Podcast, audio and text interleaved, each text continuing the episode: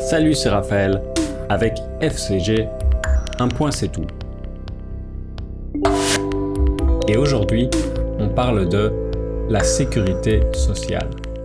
Le 1er juillet 2021, la France fait passer le congé de paternité de 11 à 28 jours, quel que soit le statut social et l'activité professionnelle du père, pour lutter contre les inégalités entre hommes et femmes.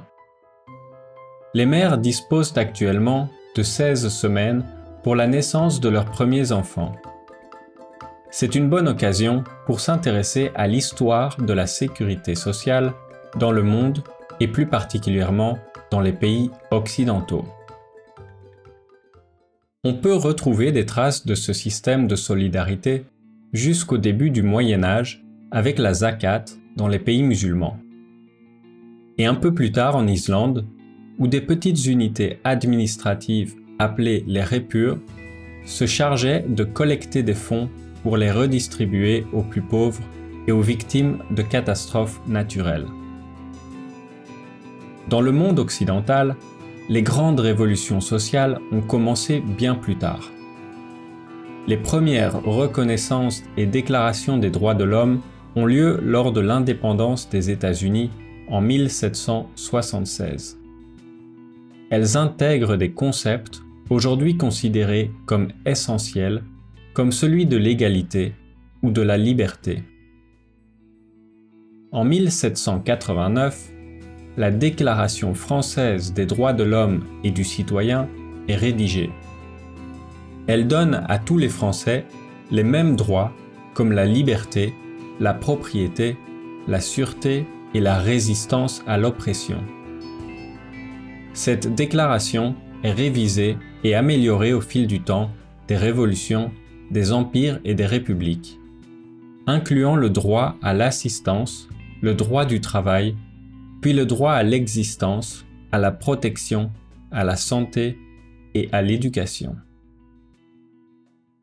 Après la Deuxième Guerre mondiale, en 1948, l'Organisation des Nations Unies écrit la Déclaration universelle des droits de l'homme.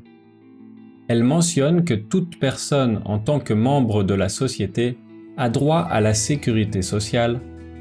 Elle est fondée à obtenir la satisfaction des droits économiques, sociaux et culturels indispensables à sa dignité et au libre développement de sa personnalité grâce à l'effort national et à la coopération internationale compte tenu de l'organisation et des ressources de chaque pays. La période de croissance économique des Trente Glorieuses, entre 1945 et 1975, a vu une nette augmentation du niveau de vie. Elle a permis au système de sécurité et de protection sociale d'évoluer rapidement, avec des défenseurs et des détracteurs.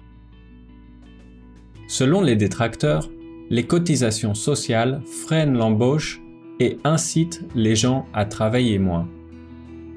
Et selon les défenseurs, au contraire, la protection maintient la cohésion sociale et par conséquent est un moteur de la croissance. Question. Quel pays du monde a la meilleure sécurité sociale? Quelles améliorations du système vous accueilleriez avec plaisir dans votre pays?